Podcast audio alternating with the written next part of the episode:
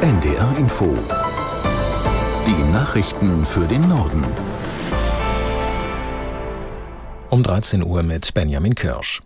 Asylbewerber sollen in Zukunft leichteren Zugang zum Arbeitsmarkt in Deutschland bekommen. Das hat das Bundeskabinett beschlossen. Aus der NDR Nachrichtenredaktion Amir Brecht.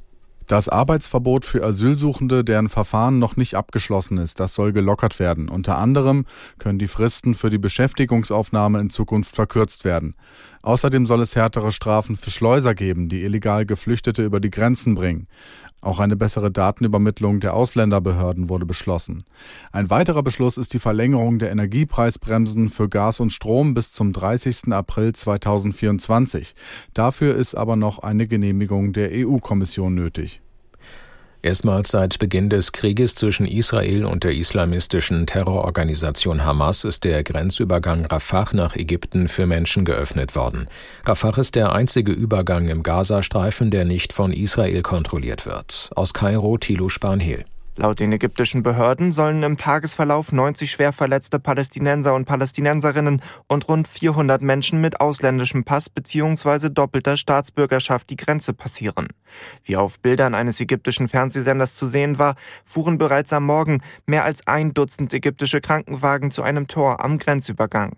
Hunderte Menschen hatten in den letzten Wochen immer wieder den Grenzübergang aufgesucht, durften aber aufgrund von Unstimmigkeiten zwischen Ägypten, Israel und der militant-islamistischen Hamas nicht ausreisen.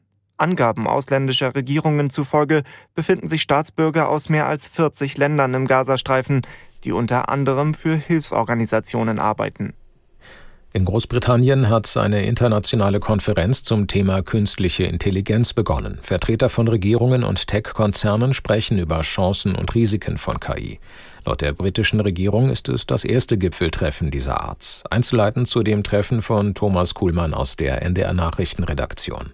Die Konferenz ist prominent besetzt. Aus den USA kommt Vizepräsidentin Harris, EU-Kommissionschefin von der Leyen ist dabei, Vertreter der UN aus China, von Google und Meta, also im Prinzip alle Player, die sowas wie internationale Spielregeln für den Einsatz von KI festlegen könnten. Das fordert zum Beispiel die EU. Digitalminister Wissing sagte, die Kriege im Nahen Osten und gegen die Ukraine zeigten gerade, wie KI eingesetzt werde, um mit falschen Bildern Meinungen zu manipulieren. Gleichzeitig gibt es aber auch Warnungen vor zu viel Regulierung. Nicht nur von IT-Konzernen, die damit Geld verdienen, sondern auch aus der Politik.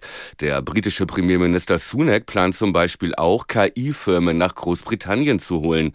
Und das gelinge nicht, wenn man zu strenge Spielregeln festlege.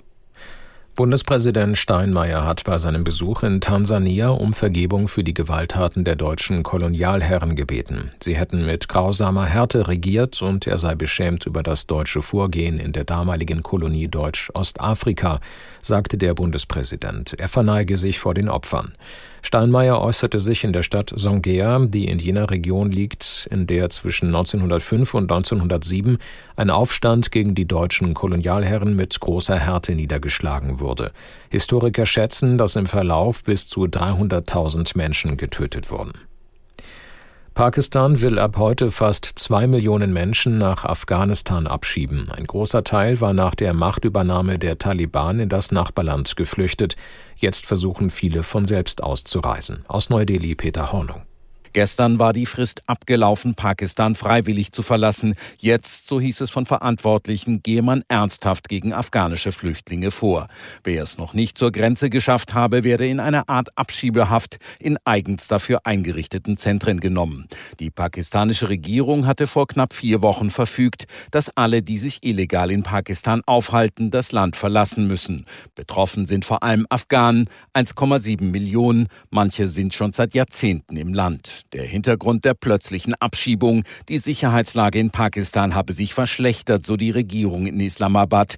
Schuld seien auch Terroristen, die aus den Reihen der Flüchtlinge kämen. Das waren die Nachrichten.